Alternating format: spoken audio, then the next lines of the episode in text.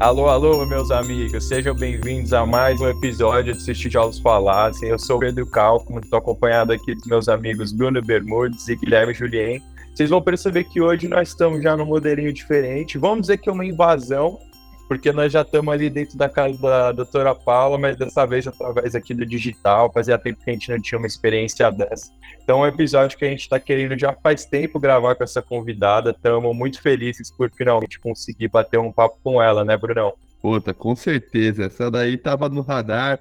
A gente até pensou em presencialmente encontrá-la, mas aí calhou que não deu as datas e tudo mais mas ela que é uma convidada assim que a gente estava com muita vontade de entrevistar. Ela é curitibana, fez faculdade em Minas também, mais uma do time dos mineiros lá. Estamos entrevistando mineiro pra caramba. Depois ela fez, especializou em radiologia e assim, não vou contar agora, mas ela entrou no mundo da cannabis e pioneira disso no Brasil, especialista nesse assunto e uma referência internacional no assunto. Então, excelente prazer recebê-la aqui, doutora Paula. É, Para a gente é uma honra, estamos aqui nesse modo virtual, até você que está acostumado a assistir a gente é, de outras formas. Peço desculpa se tiver algum erro técnico. E eu não me esqueci, não. Bom dia, boa tarde, boa noite, porque aqui também a gente tem que se apresentar. Não sei o que você está fazendo agora, mas para tudo para ouvir esse podcast que tá, eu tenho certeza que será um episódio sensacional. Olá, boa noite. Muito obrigada pelo convite. É um prazer para mim participar desse podcast. Eu vi que vocês têm uma proposta, né, muito interessante de motivar e inspirar outros médicos, estudantes de medicina, e eu vou contar para vocês que essa é uma grande inspiração minha também. É uma das populações que eu mais gosto de dar aula, de estar em contato. Eu gosto muito dos estudantes de medicina, né? Já fui uma e, e sei o quanto é importante você ter um líder, uma pessoa, alguém que te inspire de verdade, porque hoje talvez o tradicional esteja ficando para trás e a gente vai precisar realmente inovar e sair mes da mesmice de uma certa forma. E você só consegue sair do lugar comum muitas vezes através de uma inspiração profunda ou de algo que te mova o teu coração, né? Comigo foi assim, foi através do meu coração que que eu senti a paixão de poder exercer aquilo que eu queria de verdade, né? Que eu era apaixonada.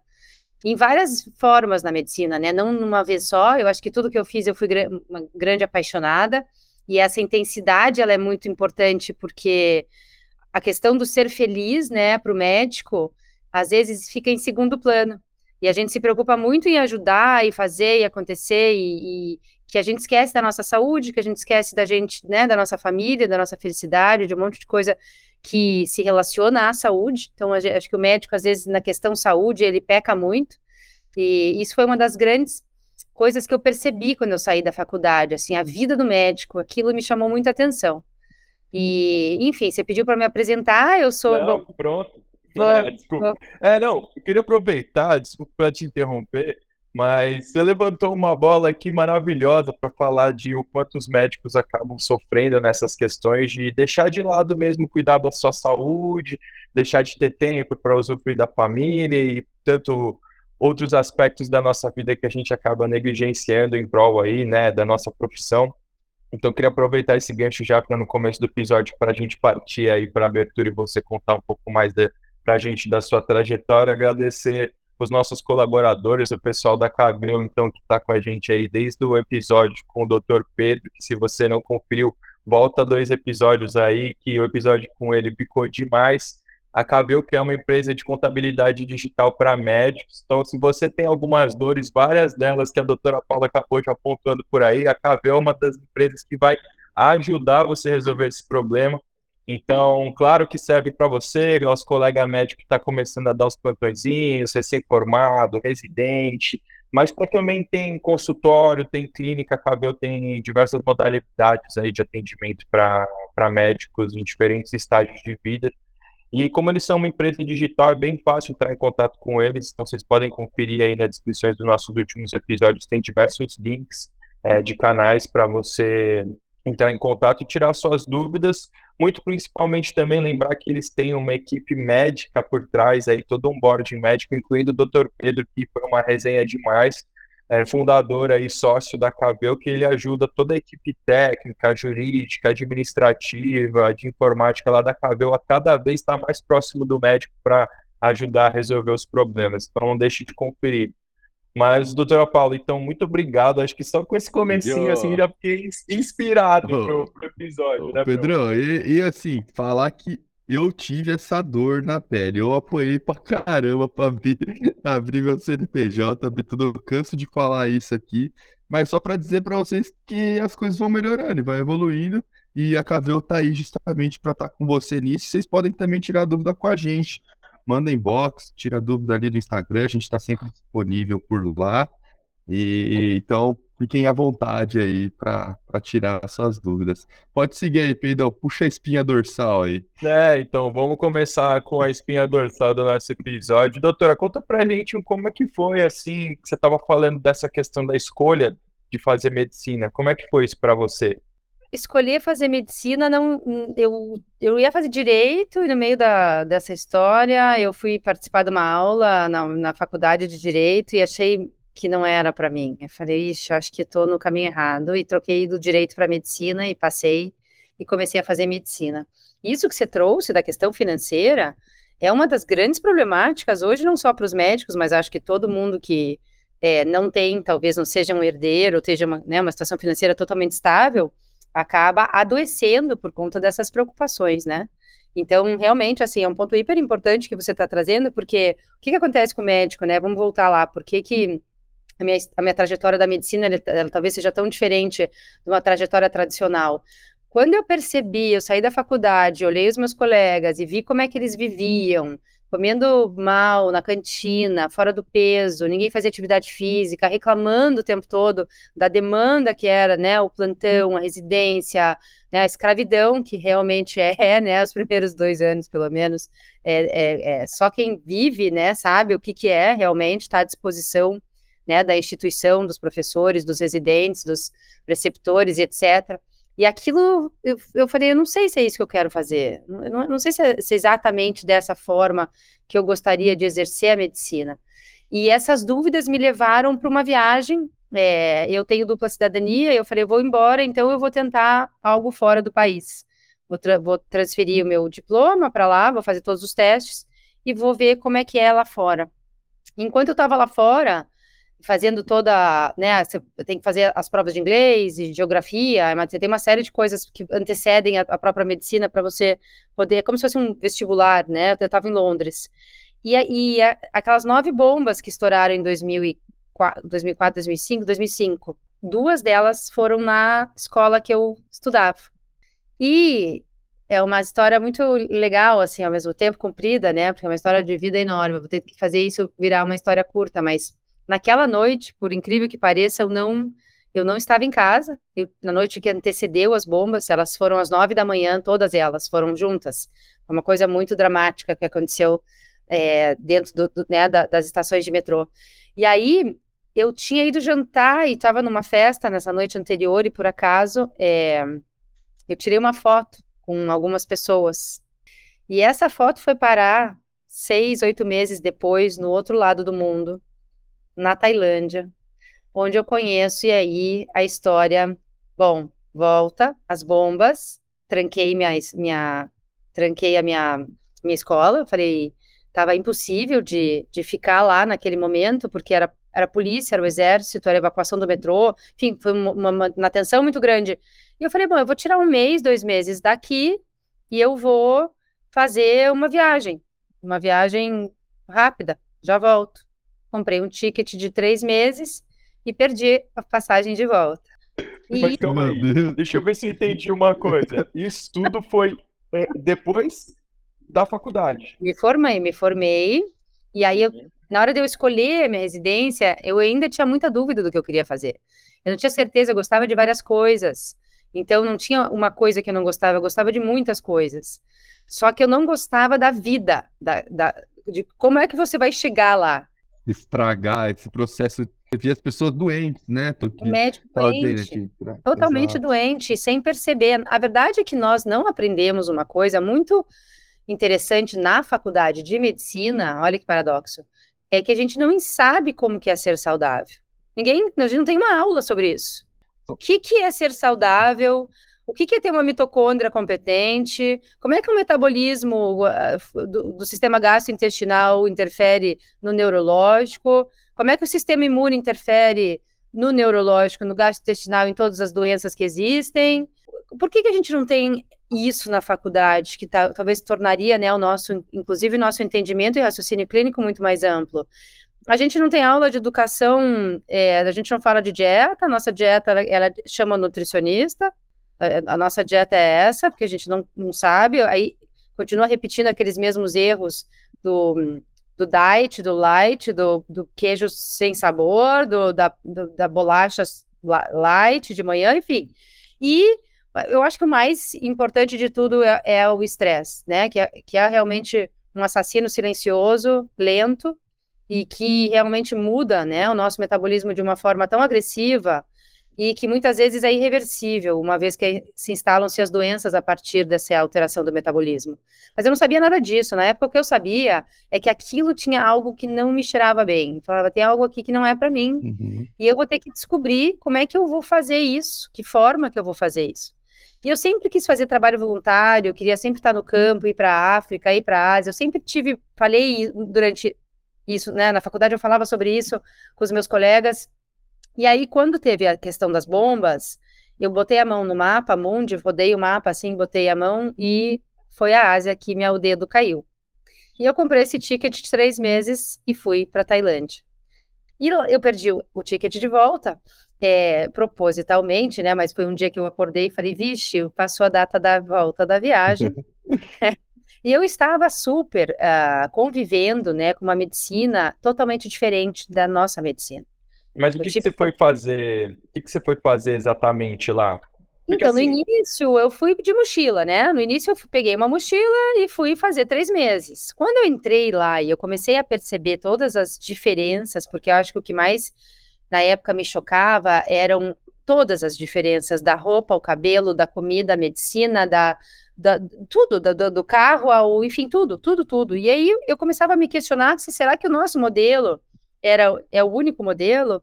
Será que tem outros modelos? Outros modelos de saúde, de comida, de, de medicina, disso que a gente está falando, de, da própria atividade física? Né? Lá eles têm a, a questão da luta muito forte, enfim, a, é, eles comem muito bem.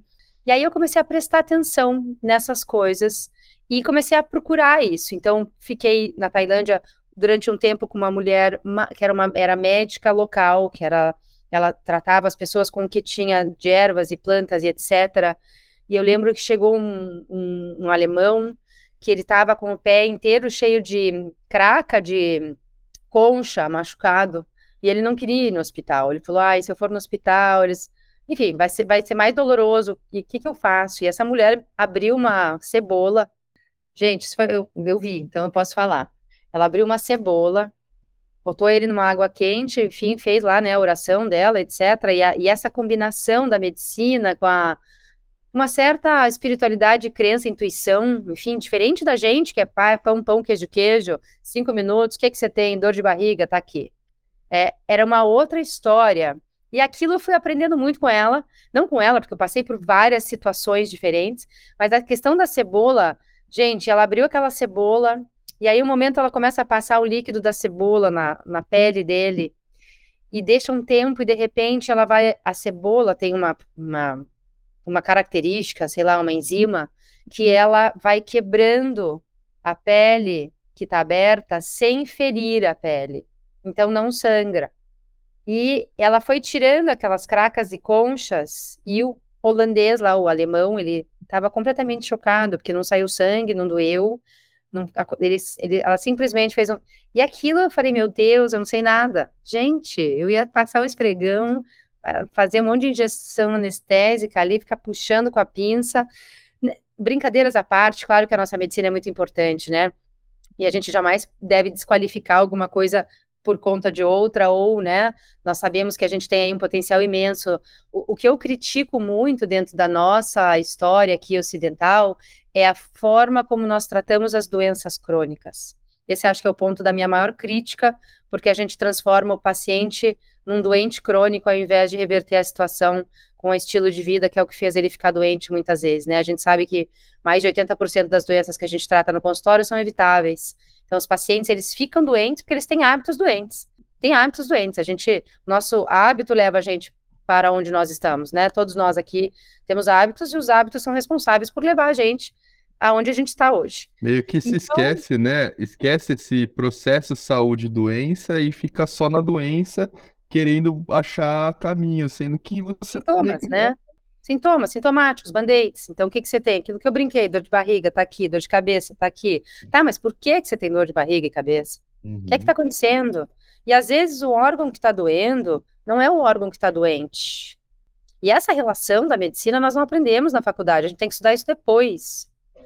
O médico que quer falar sobre isso, conhecer, né? A gente fala medicina integrativa, medicina funcional, que existe ainda um desconhecimento enorme, muito da parte médica em relação ao que, que significa isso. Então, tem um monte de médico que acha que é um absurdo, que isso não vale nada, que é charlatanismo. E quando você vai estudar medicina funcional, que é fisiologia pura, fisiologia, gente. A gente não tem deficiência do Zoloft, mas a gente tem deficiência de magnésio, de zinco, de iodo, de cortisol, de hormônio. A gente tem deficiência disso. E é isso que, de uma certa forma, cronicamente vai deixar a gente adoecer. Então, entender de fisiologia para o médico, a gente né, teve lá nosso ano, no segundo ano, no terceiro ano de fisiologia, só que é uma fisiologia que nós aprendemos básica. Como funciona a pele, como funciona o intestino. Mas como é que funciona todo mundo junto? Como é que é que é isso que é?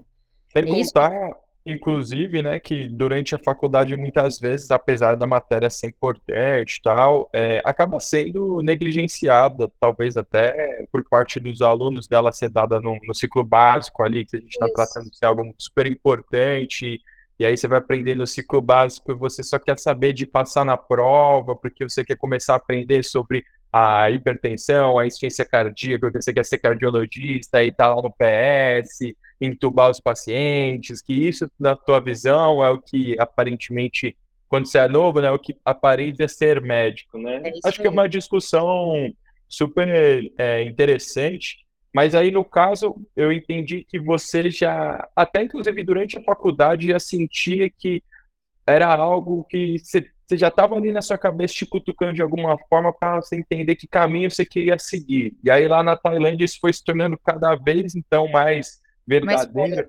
É, você tem razão. Na faculdade eu tinha uma inquietude, mesma inquietude depois quando eu estava já trabalhando no Sírio e tal, era uma inquietude que eu tinha de me questionar se era só isso.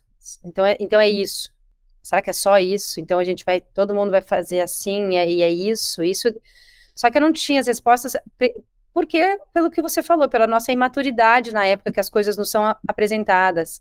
Então, em algum ponto eu não tinha maturidade para entender que a gente tinha uma relação desses eixos todos, que essa conversa entre o corpo humano, e de quanto é importante é, a gente entender sobre isso para poder tratar um paciente, porque não é que a gente não vai usar o medicamento, mas a gente vai usar com racionalidade o medicamento para que ele seja funcional para aquele momento.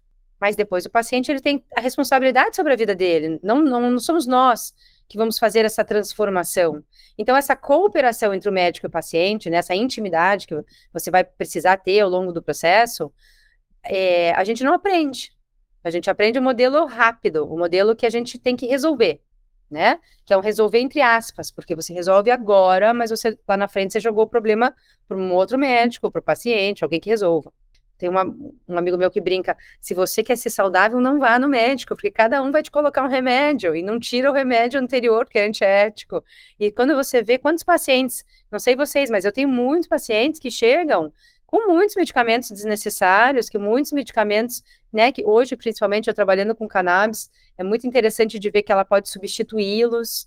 Então, olha esse conhecimento, da gente, né, nós não temos isso na, na faculdade.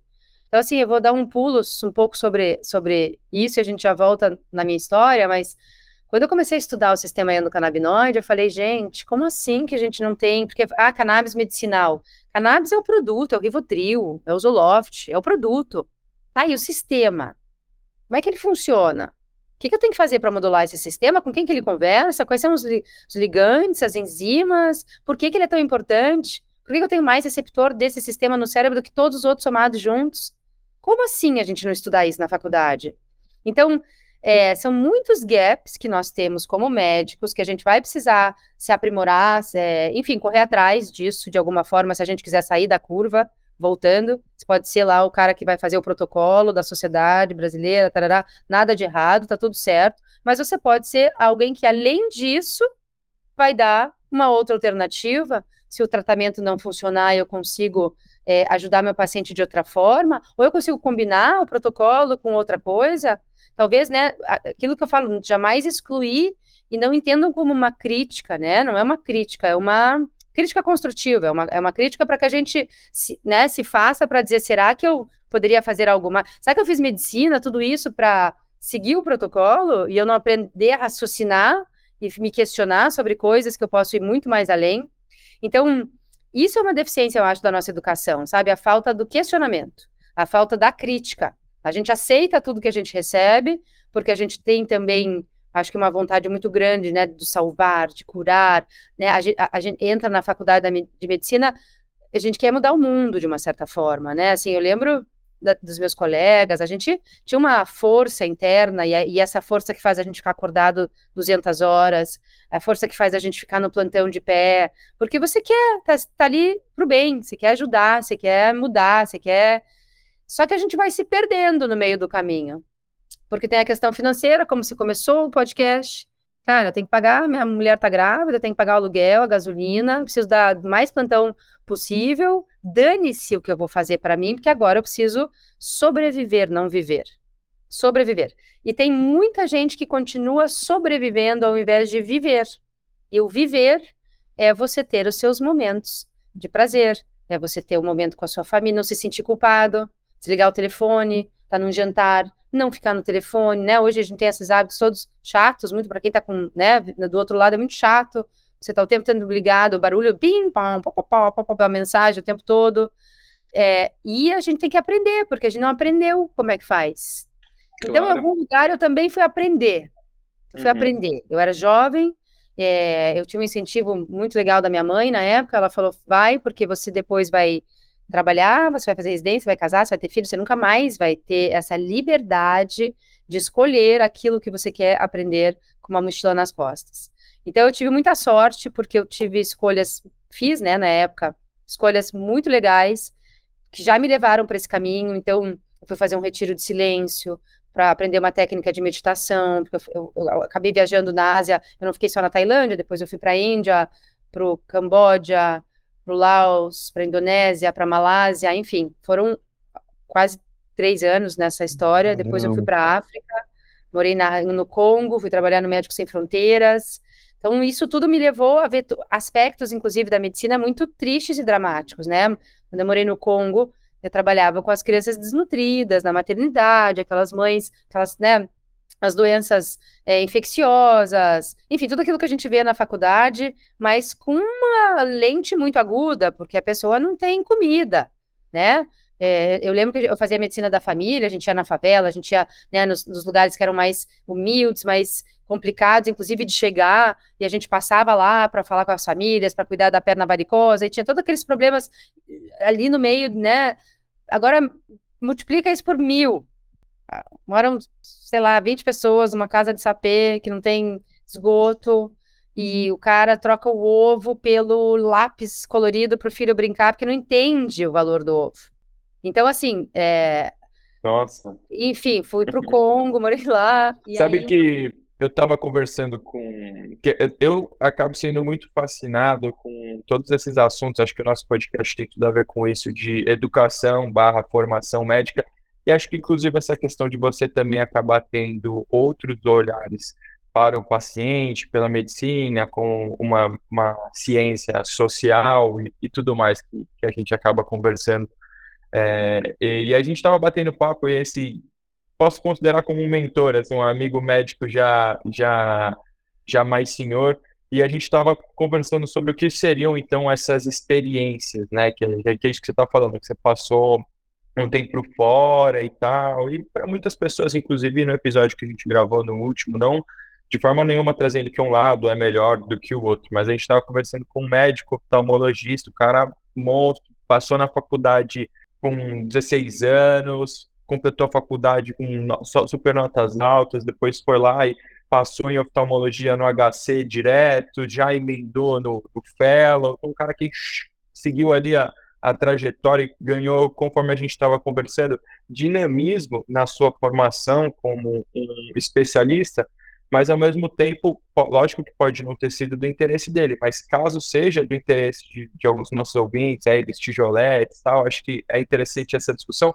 de que é, essas oportunidades, você se jogar para viver é, o mundo lá fora através de experiência, isso vai te transformar como pessoa, você vai ganhar uma maturidade para você começar a enxergar o que realmente você valoriza e o que você quer lá para frente. Que, que acho que é o que eu estou entendendo que, que você está falando, porque é isso, existia ali uma dor quando você estava na faculdade, você estava com aquela questão interna lá pulsando, mas você não sabia para onde seguir e provavelmente, se você tivesse ficado é, lá em Minas, assim, ainda, começasse uma residência, acho que você não ia resolver isso. Nem com muita terapia, nem com muito sei lá o quê. Aí você não ia, você não ia conseguir.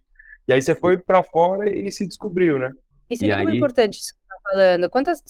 Fala, Guilherme, que eu não escutei tua voz ainda. Não, o que eu ia falar é que exatamente nesse sentido.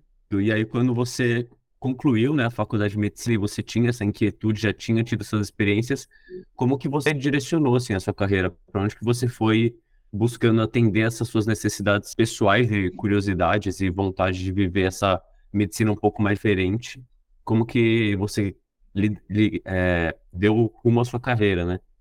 As escolhas. É, e, e, você vê que, como muitas pessoas devem ter as mesmas questões que eu tinha na época, e você vai tomar no longo da vida um antidepressivo, vai fazer terapia, ninguém te entende, porque a própria medicina não, não te não trata isso. Né? Então, olha que quanto melhor ser humano você for, quanto mais aprimorado você for, não importa em que área, ela vai transpor em todas as outras áreas da sua vida. Então, a, eu, talvez eu, o, que eu, o que eu pensava na época, que realmente eu queria viver e queria estar em contato, eu sempre tive essa curiosidade, acho que a curiosidade é uma coisa muito marcante da minha personalidade, de lá, de querer, de tirar, de ver, de, de, de, de entender, de experimentar, de estar perto, de escutar, é, e, e eu fui fazer isso realmente, assim, sem ter um caminho definido, então acho que também o que mais marcou essa viagem, que eu não tinha um roteiro, eu ia viajando, eu ia gostando, eu ia ficando, então quando eu tinha algo que me prendia, eu ficava mais, aí eu sentia a necessidade de mudar, eu ia, e, e, e, essa leveza também de a gente não ter um relógio, um horário, cronograma, o booking do hotel, o carro que vai vir buscar, é também é uma forma muito diferente de viver. Experimentar isso hoje isso jamais vai acontecer. Hoje minha vida é inteira no cronograma. Mas eu já vivi o como não é, então eu não ligo hoje. Hoje eu aceito que seja assim. E, e é melhor, porque quanto mais rotina você tiver, mais liberdade você vai ter. Então, assim, também passar por isso foi importante, porque eu achava que ser livre era não ter a rotina marcadinha lá, o que, que você teve, tinha que fazer. E hoje, a minha percepção de liberdade é rotina. A rotina me faz ser saudável, a rotina me faz ter tempo livre, a rotina faz com que eu possa fazer todas as coisas da minha vida, na verdade, porque eu coloco ela na minha rotina e faço acontecer. Então, é, são, você vai evoluindo, né? Você vai, amad poxa, amadurecer as rugas não podem vir só e deixar a gente, né? É, velho, a gente tem que, ao, ao mesmo tempo, ter um benefício. E como é, é que como foi é que a volta? eu voltei. então, eu volto. agora acabou a viagem, acho que agora tô, tô pronta para voltar com essa bagagem para o Brasil. Como é que foi então, o que que acontece? Eu fui para a África e da África chega um ponto lá em que eu tinha que decidir o que eu ia fazer, porque eu estava envolvida em vários projetos, com várias ONGs, e era um ponto decisivo assim, é, ou eu vou ficar aqui e, vai, e meu trabalho vai ter uma continuidade porque eu tô aqui, ou uma vez que eu saio daqui, ninguém vai ficar no meu lugar. E aí eu comecei a pensar, bom, eu vou ter que ou eu vou morar na, no Congo, em Butembo, uma cidadezinha no interior do Congo, divisa com Ruanda. Gente, vocês não têm noção. Tava no final do final da esquina ali do, do final do planeta, não tinha nenhum tipo de recurso, todas as estradas eram de terra, os, tinham vários lugares que eu ia que, os, que a população nunca tinha visto um branco. Então, eles, quando eu chegava, eles pegavam na minha unha e vinham me encostar as crianças para saber que, que é, porque eles não tinham visto na vida uma pessoa branca. Então foram lugares muito remotos, muito. Foi, foi uma viagem realmente assim, é, ímpar. Eu tive também, enfim, acabei ficando muito amigo dos meninos do Médicos Sem Fronteira. Eu trabalhava com a ONU, então a gente acabava, eles tinham mais recursos, então o carro ia na frente, porque era perigoso, ao mesmo tempo estava rolando uma guerra civil no Congo, foi a maior missão de paz da ONU naquele ano, então era exército na rua, o tempo, nossa, gente, foi tudo ao mesmo tempo. Quando eu saí do Congo, duas semanas depois, fechou a embaixada, fechou o país. Só que eu era, esse, esse aspecto também, eu não tinha é, eu não tinha medo de nada, isso era uma coisa também marcante, eu, eu tinha uma certeza que nada ia acontecer comigo. É, hoje eu acho que isso tem a ver estudando, né? A, estudando hoje o ser humano de uma forma integral, nós sabemos que nós temos, nós somos seres, átomos e elétrons, e nós vibramos, né? A partir daquilo que a gente sente. É, tem um médico muito legal que eu adoro, que chama Joe Dispenza. Eu vou estar com ele agora em, em junho num, num retiro no México. Ele é um cara que estuda neurociência e ele teve um diagnóstico de paraplegia e ele falou que ele não ia fazer cirurgia nos Estados Unidos. Não é que nem aqui que você entra com uma instabilidade de coluna e, e ninguém vai perguntar para você se você quer operar ou não. Você vai diretamente para o centro cirúrgico, eles vão estabilizar sua coluna. Quando você sair, a gente vai ver as consequências disso. Lá não. Lá tem a série do plano, um monte de coisa. Se você, né, não, é, não é tão simples assim a, a medicina lá. E ele chega é isso. No, no caso dele foi traumático? Foi ele, foi, ele foi catapultado por um carro, um carro é, ele estava na bicicleta e aí ele caiu e aí ele fez é, né, um trauma, eu não lembro a, em, que, em que lugar, mas da coluna, mas ele teve diagnóstico de paraplegia e ele se recusa a fazer a cirurgia. Ele, esse, essa é uma história bem famosa dele, ele conta em vários lugares. E ele vai fazer lá uma técnica, um trabalho, é, que ele começa a fazer uma reconstrução da coluna. É, para nós é surreal, né? Para nós médicos, assim, eu, eu, tenho quase, assim, eu tenho muita dificuldade de contar, mas como ele é médico, ele conta, ele mostra os exames, etc. E ele fala que ele vai estudar isso pro resto da vida, ele começa a estudar realmente essa conexão entre a, a mente e o corpo, e o poder que nós temos. Então, é dele muitas vezes que eu falo do hábito, dos pensamentos, que nós temos 70 a 80 mil pensamentos por dia e 90% deles são os mesmos, só trocam de horário. A gente não percebe a gente pensa a mesma coisa todo dia. Olha que grave isso. E olha que fantástico saber disso. Ou seja, o que é que nós pensamos. É muito importante a gente saber o que, que o paciente pensa, porque você não consegue separar a saúde de um ser humano. Tá, ele tá com dor de barriga.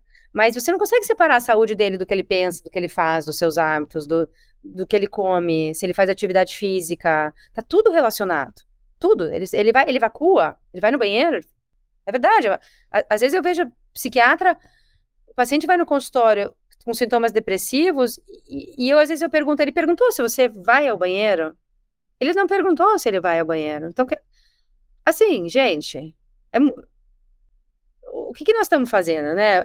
Então, assim, é... Pedro, você está com o teu microfone desligado, que eu estou vendo às vezes que você faz um comentário. Não, eu só, eu só não fico falando muito, porque senão eu vou acabar, entra aqui, a, a, cortando o que você está falando, mas é que eu concordo com tudo que você está dizendo e, e, a discussão, a promoção da discussão é interessante, meu. Eu estava falando, né, como a pessoa está empesada mesmo, né, pô, chega lá, é. imagina, nunca pensei que isso poderia acontecer, mas chegar um psiquiatra lá com alguns problemas, você sai de lá com sessão de terapia que custa sei lá quanto agendada, com sei lá o que mais, e muitas vezes você tinha que promover algumas questões de estilo de vida ali, para você talvez começar a ter hábitos intestinais mais regulares, e isso talvez poderia ser a causa das suas questões aí mentais, né? Uma dúvida que é, eu tenho...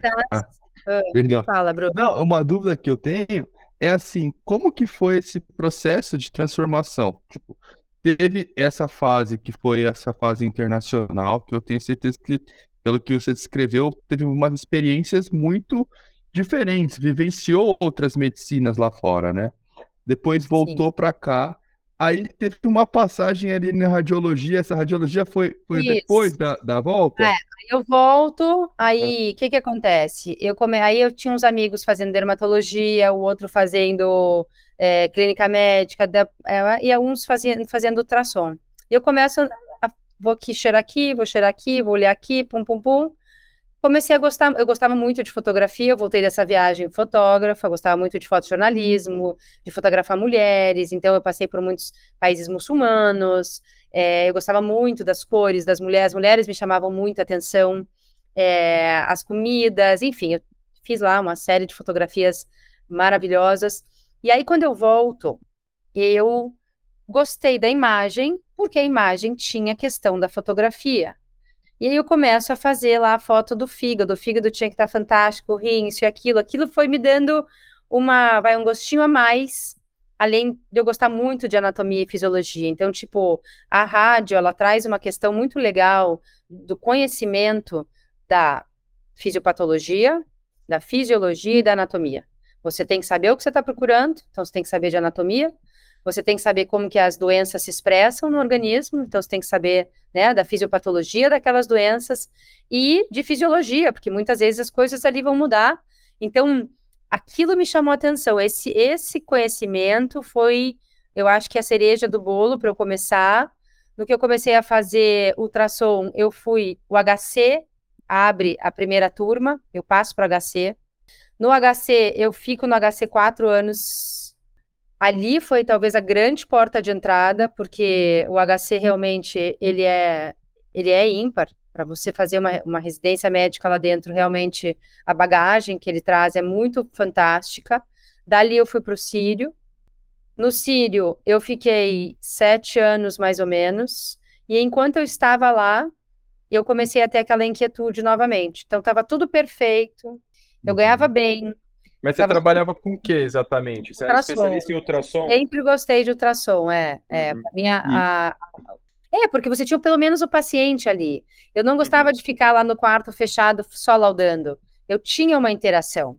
E, e o ultrassom, ele te dá essa interação. Só que, de novo, aí eu tinha um namorado, um noivo na época, que estava com câncer, ganhava bem, trabalhava no melhor hospital, num dos melhores hospitais da América Latina. Tava tudo perfeito, mas tinha algo que eu falava, gente, será que eu fiz medicina para isso? E não que isso seja pouco, tá maravilhoso, tá perfeito. Mas para mim tinha alguma coisa que não estava batendo, assim, alguma coisa. Eu não sei, eu achava que eu tinha feito medicina para fazer algo, algo com a medicina, não só trabalhar na medicina. Uhum. Mas eu também não tinha essa resposta. Através dessa experiência, esse paciente tinha um tumor no cérebro. Uns amigos me chamaram para eu assistir um documentário que falava sobre os benefícios da cannabis em tumores neurooncológicos, que era o tumor que ele tinha. A partir dessa relação, eu fiz pós-graduação em neurooncologia e a primeira aula do hospital foi de cannabis, foi na neurooncologia. Eu trago para dentro da pós-graduação. E que foi muito legal, mas assim, ao mesmo tempo, tinha gente que ia perguntando se tinha amostra grátis, o outro médico falando: ah, esse pessoal agora está inventando esse sistema endocannabinoide ó, só para fumar um. E aquilo, eu, tudo bem, acabou a aula, eles vieram me pedir desculpas. Hoje são meus amigos de me mandar pacientes, mas por quê? Porque não sabiam a quantidade de informação de ciência que realmente tem por trás disso. E quando a gente é, começa a estudar esse tema, gente, é muito fascinante, porque mais uma vez vamos voltar lá atrás. A fisiologia é fascinante. Entender como o corpo humano trabalha, funciona, é fascinante. Para nós que trabalhamos com, com pessoas, seres humanos, é muito fascinante. Assim, acho que talvez seja uma das coisas mais legais é, é a fisiologia, porque ela é, gente, ela é incrível. É incrível. É. O sistema endocannabinoide é um sistema de comunicação que depende da gordura. Então, olha só que louco que é a nossa medicina. A gente faz tudo para acabar com ela. Não coma gordura, remédios para acabar com o colesterol. O colesterol é o alvo do problema e é o açúcar que causa todas as alterações metabólicas mais relevantes que nós temos. Não é o colesterol, não é a picanha. Pode comer a picanha que você quiser, se você não comer o pão, o pão de alho, a farofa, o bolo, o pão de queijo, a cerveja. Então, na verdade, a gente fica doente por causa desse, dessa outra coisa, não por causa da picanha, mas a culpa é do, da gordura da picanha. É, você pega a dieta dos esquimós, né? Eles só comem carne, gordura, e tá todo mundo bem de saúde lá. O homem, o homem durante 200 mil anos aproximadamente, tinha o que para comer aqui? Carne e gordura. E coletava alimentos. Então, ele ia coletar eventualmente uma raiz, eventualmente uma fruta na estação, eventualmente. Nós não tínhamos como guardar essas, essas comidas. Então, elas eram comidas que nós comíamos rapidamente. Mas o que, que a gente comia? Nós éramos caçadores. E o homem entendeu, em algum ponto, que é onde a gente tem as histórias do nosso desenvolvimento cerebral, que a gordura era mais importante que a carne. E realmente, se a gente for ver o nosso cérebro, ele é feito do quê? De gordura. A nossa comunicação mais importante que nós temos no corpo depende da gordura. Nós não temos carboidratos essenciais, temos aminoácidos essenciais e gorduras essenciais. O homem não tem que comer carboidrato essencial. Não existe isso, na verdade. Então, olha que interessante, né? A gente vem de uma história onde o nosso, a, a modelação genética do ser humano é num momento de escassez, num momento em que ele comia carne e gordura, num momento que eventualmente ele comia uma raiz, uma fruta. E hoje, como é que é a nossa alimentação? Tem que comer a cada três horas, gente. Imagina que absurdo. Aonde está escrito isso? A cada três horas você tem que botar para dentro uma fruta, um pão de queijo, uma castanha, para ativar o metabolismo. Aonde? Que código genético é esse? A gente teria morrido, então. Porque a gente comia às vezes uma vez ao dia e poderia demorar mais três, porque você depende da caça. Então, nós temos uma, uma capacidade de armazenamento de gordura muito boa e competente. Por quê? Porque lá atrás nós não sabíamos o próximo dia que nós íamos comer. E o que, que tinha para comer? Carne e gordura. Então, assim, hoje a nossa medicina ser voltada para uma medicina que vai exterminar a gordura, onde nós temos medo da gordura e nos entupimos de açúcar, e aí a gente está vendo o quê? Uma epidemia de doenças crônicas, onde inclusive os mais jovens têm doenças é, que não são comuns da idade, da infância, e em termos de estatística de, de, é, de vida, né, de, de expectativa de vida, estima-se que essas crianças vão viver menos que os pais porque já estão obesas, já estão, né, cardiopatas. Gente, as crianças hoje, claro, porque elas estão sendo expostas a comidas que elas não deveriam estar comendo. Né? E, e, aí o que acontece com o ser humano? Nós temos uma, uma, uma competência, uma, talvez, talvez seja ruim isso para nós, porque a gente vai ficar doente com aquilo que a gente faz todo dia, mas a gente vai demorar 30 anos. E aí você não relaciona que aquilo que você faz todo dia te deixou doente. E o sistema endocannabinoide? Volta lá, comecei a estudar ele abre uma porta de raciocínio clínico que nós não tínhamos. Então, quando a gente entende que o sistema de comunicação é feito através de gordura, e se eu tiver uma falha no sistema de comunicação, eu vou ter doenças, desde ansiedade, depressão, outras doenças, porque se meu corpo. Para que ele serve o sistema endocannabinoide? Ele é um dos maiores responsáveis pelo equilíbrio interno do nosso corpo, pela nossa homeostase. Só que se o sistema, que é que é o responsável pela homeostase não consegue se comunicar, vai falhar. A máquina vai falhar. Então é isso que acontece. Que que eu, como é que ele falha? Coisa que mais faz falhar o sistema: estresse. Quem não vive sobre estresse?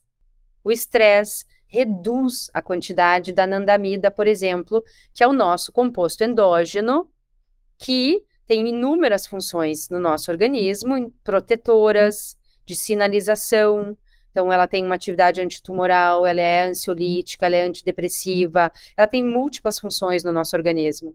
E se eu te, deixo de produzi-la, eu inclusive mudo a resposta de estresse do meu corpo, onde eu começo a ter uma resposta exacerbada, porque eu não tenho justamente ela que faz a pausa do estresse, que é o feedback que precisa, é o tônus, para que o corpo entenda que ele deve parar de produzir cortisol naquele momento. Eu perco essa informação. E eu fico produzindo cortisol e querendo correr do leão 24 horas por dia. E isso é avassalador para o nosso organismo, para o nosso metabolismo em termos de tempo. Uhum. E aí o paciente chega no consultório e está ansioso, está depressivo. E eu não sei disso. Aí eu vou tratar com o quê? Inibidor de recaptação de serotonina. Olha só, agora eu sei que esse paciente está estressado, que ele come mal, que provavelmente ele tem deficiência também do sistema endocannabinoide. Será que se eu associar com alguma coisa que vai melhorar essa comunicação, esse paciente não vai ter uma resposta melhor? Aliás, acabou de sair um estudo que a atividade física ela é oito vezes mais benéfica para o tratamento das doenças mentais do que qualquer medicamento.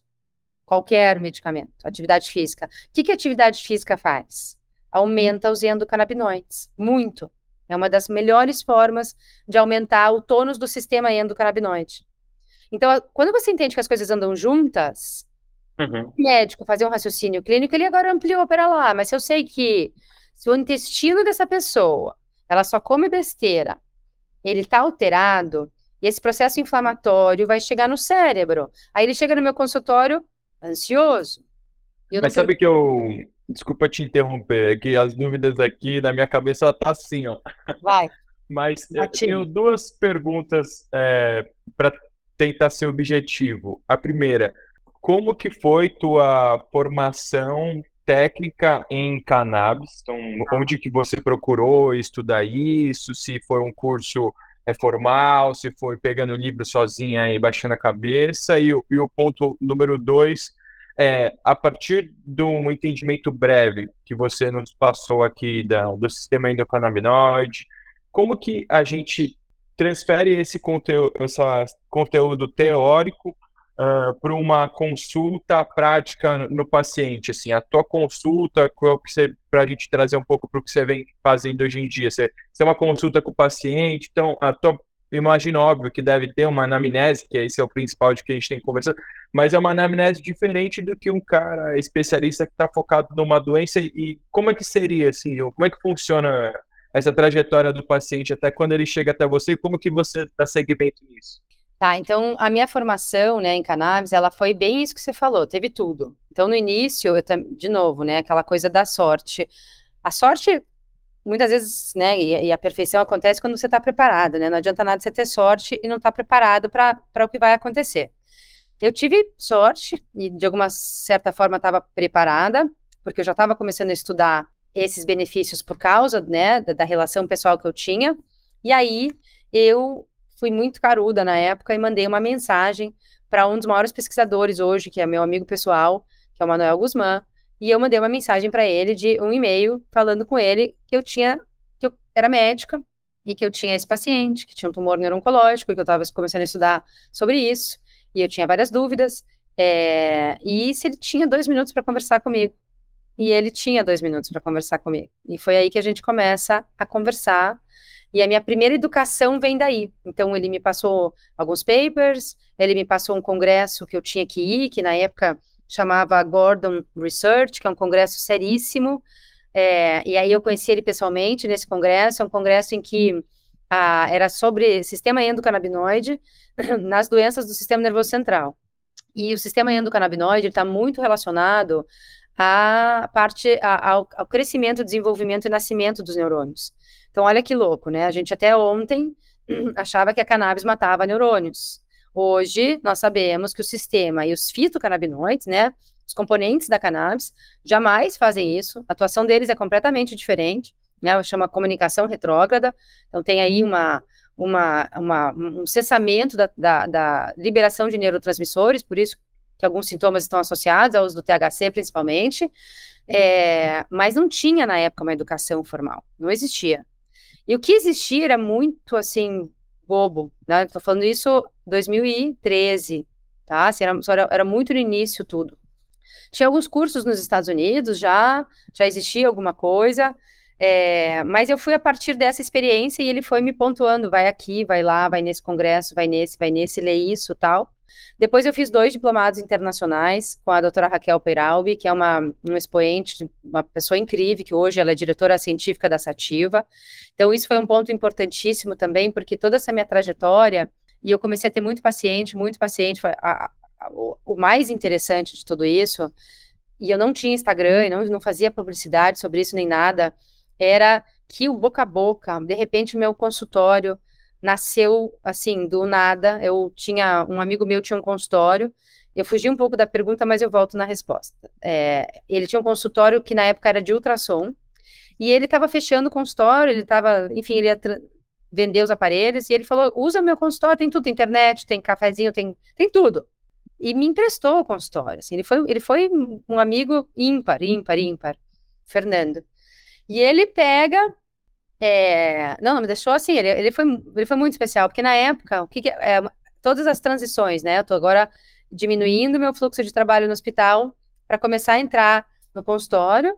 E o consultório na época não existia produto, não existia medicamento, era mais assim, o que não fazer, você não vai na favela buscar o teu remédio, você não vai pegar do traficante, você, enfim, era mais o que não fazer do que fazer. Então, muitos pacientes viajavam para os Estados Unidos, acabavam trazendo na mala, enfim, existia isso bastante.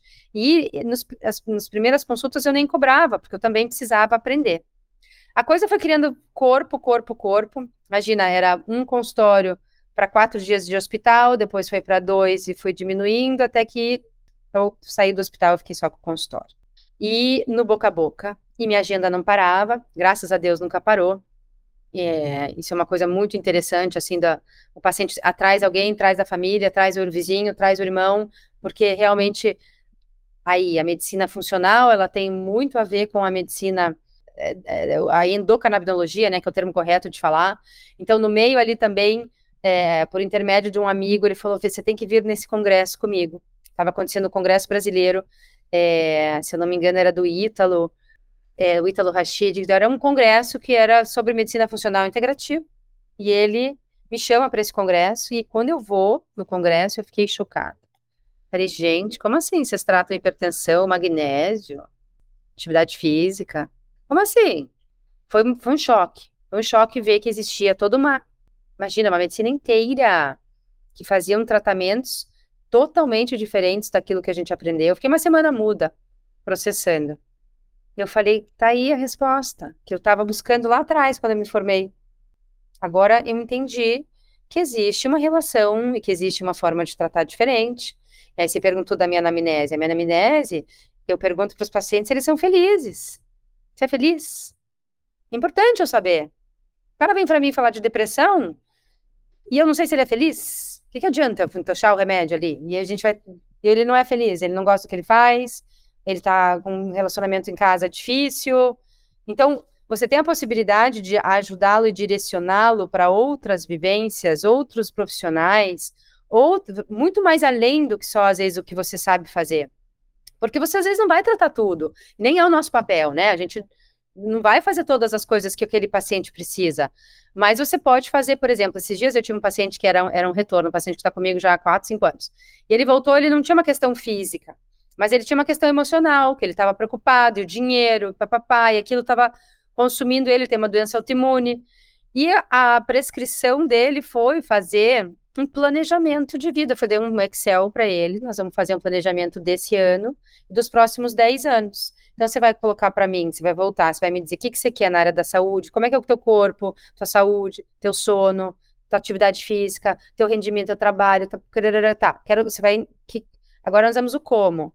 Então, para eu ter saúde, como? Então, eu preciso passar na médica, eu preciso fazer os exames, eu preciso fazer uma dieta, preciso da nutricionista, preciso, o que, que eu preciso fazer? para eu dormir melhor, o que, que eu preciso? Ir para a cama mais cedo, desligar o celular. Aí você destrincha o como. E aí você tem um plano de vida para um ano e para os próximos 10 anos. Porque se você não tem um plano, um projeto, como é que você vai chegar no teu objetivo? Ah, eu quero ter mais dinheiro. Ah, legal, todo mundo quer ter, mas tá, como? Eu quero tocar violão, então eu preciso ir para aula de violão. Porque senão fica só no imaginário. E as pessoas no imaginário ficam doentes, porque elas é o mais ser, porém, não vou conseguir. Enfim, é muito complicado você não ter. E a gente também não. Ninguém ensina a gente a fazer isso. Então, ter um, um projeto financeiro. Como é que eu vou chegar? Como é que eu vou alavancar minha clínica? Como é que eu vou ter mais paciente? O que, que eu preciso fazer? Como é que as pessoas me acessam? Enfim, tudo isso que provavelmente a empresa que vocês falaram aqui antes deve fazer. Porque se a gente não sabe onde a gente quer chegar, a gente não vai chegar. Para começar, o barco está deriva, né? Vai, vai bater aí em algum lugar. Tem gente que tem sorte, vai bater ali num, né, em alguma coisa legal, e tem, muita gente não vai ter sorte. Então, a medicina, você vê que não necessariamente ele veio, claro, a gente pediu o exame e tal, mas eu não mediquei ele, eu não dei remédio para ele. E uhum. feliz da vida que ele tinha um projeto para fazer, e agora vai ter o retorno, vai me mostrar e a gente vai trabalhar a parte da saúde, etc. junto. É, então, sensacional isso. É sensacional, porque Sair vezes, da caixa para você fazer. É isso aí. Não tem uma fórmula. Você viu aquele paciente, viu aquela demanda, puxou aquela forma de, de tratar esse problema e é, individualizou. Saiu do protocolo, tem o protocolo da Excel 10 anos, pô, e o que se encaixou. Para aquele paciente. É... Exato. Para aquele paciente, ele é. precisava é... de alguém para, não, então vamos organizar tudo. Eu acho que interessante, porque então, eu acho que se eu entendi corretamente, você, apesar de ter a formação médica, que óbvio já é bastante coisa dos termos técnicos de faculdade, tem toda essa questão pessoal, da trajetória, das viagens, e, e aí depois um, um novo conhecimento técnico que é da radiologia, se especializar em ultrassom, mas que hoje, na verdade, é lógico que eu imagino que existam as queixas mais frequentes que os pacientes costumam trazer, e se eu não estou enganado, muitas vezes tem a ver com saúde mental, mas acho que o que eu vier assim, você pelo menos tem um conhecimento geral de conseguir entender o paciente e buscar talvez aonde ele está pecando ali, provavelmente relacionado ao seu estilo de vida, que pode trazer alguma transformação né, nessa queixa que ele tem. É exatamente isso, Pedro, porque quando você começa a, a, conversar com o paciente, você entra na questão emocional dele, porque não tem separação. Se ele não tem um projeto, se ele não tem um plano, ele vai adoecer, porque a mente dele vai de, levar ele para a doença. Então a gente, né, a gente tem que lembrar que a nossa mente mente. Exatamente, o corpo fala, né? Treinar, vamos treinar, tá vamos certo. treinar. Aí você pode surfar, você vai andar de bicicleta, aí você vai fazer o esporte que você quiser. Mas a uhum. base você vai construir a base. Qual é a base? A alimentação. A, qual é a sua dieta? A sua dieta é o seu estilo de vida. Eu não faço dieta. Eu não preciso fazer dieta para emagrecer, porque a minha dieta, o que eu como, é o meu estilo de vida. E quando o meu estilo de vida ele está de acordo com a minha dieta, eu não preciso me preocupar, porque eu não vou engordar. Uhum. Então, olha para a mulher, que libertador que é isso. Eu falo, meninas, imagina o que precisar subir na balança. Ah, é porque eu tenho uma festa amanhã, preciso emagrecer 2 quilos de hoje para amanhã. Não! Você vai ser o ano inteiro, bonita. Você é vai ter o ano inteiro massa muscular. Você não vai fazer projeto verão e vai ficar feia no inverno. Você vai ficar o ano inteiro bem daqui para frente, porque o plano é de vida. O projeto é de vida, não é para esse ano. E você ensina o paciente, inclusive, a ser livre, a ser saudável, a não precisar de você. Então, é aí que a coisa gira, porque ele vai voltar, ele vai fazer os exames, ele vai estar, tá, né? Sempre que ele precisar, você vai estar tá ali, mas ele não depende de você.